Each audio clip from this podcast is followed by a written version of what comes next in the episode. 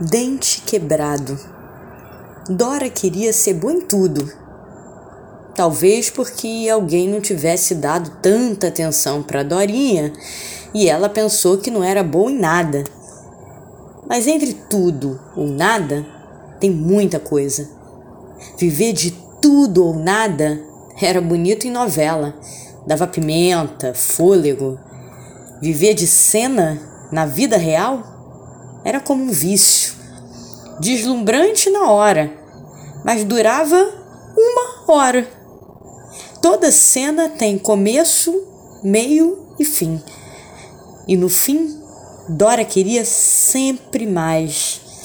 Se até capítulo de novela acaba exatamente no momento em que queremos saber do próximo minuto, daí a graça, Dora não percebia que a cena não foi feita para ser esticada, Ainda assim, Dora optou pelas cenas porque jurava que esse era o certo.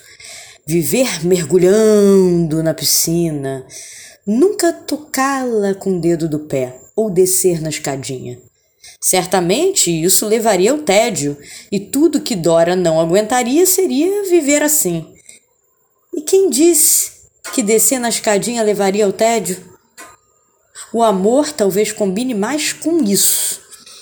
Ao descer na escadinha, Dora poderia sentir o vento, observar as pessoas em volta, até rir de uma discussão de relação ao lado ou de uma mulher perdida em seus pedidos enquanto o garçom aguarda. Dora poderia ter a calma para ver o mundo fora da cena, fora daquela única imagem Talvez tedioso seria viver mendigando que uma única cena se repetisse eternamente de tão boa que foi. Como saberia de outros sabores de sorvete se o corpo só sabia pedir um? Como sentiria outros baratos se o corpo só dizia precisar de um? Isso tudo, na teoria, é muito bonito, mas na vida, a vida é torta. Talvez Dora precisasse de um sinal fora da lógica. E o sinal veio. Ao parar sua noite inteira à espera da cena, aguardando a chegada de uma pessoa, seu objeto de cena, para agradá-lo, comprou pão italiano para a brusqueta.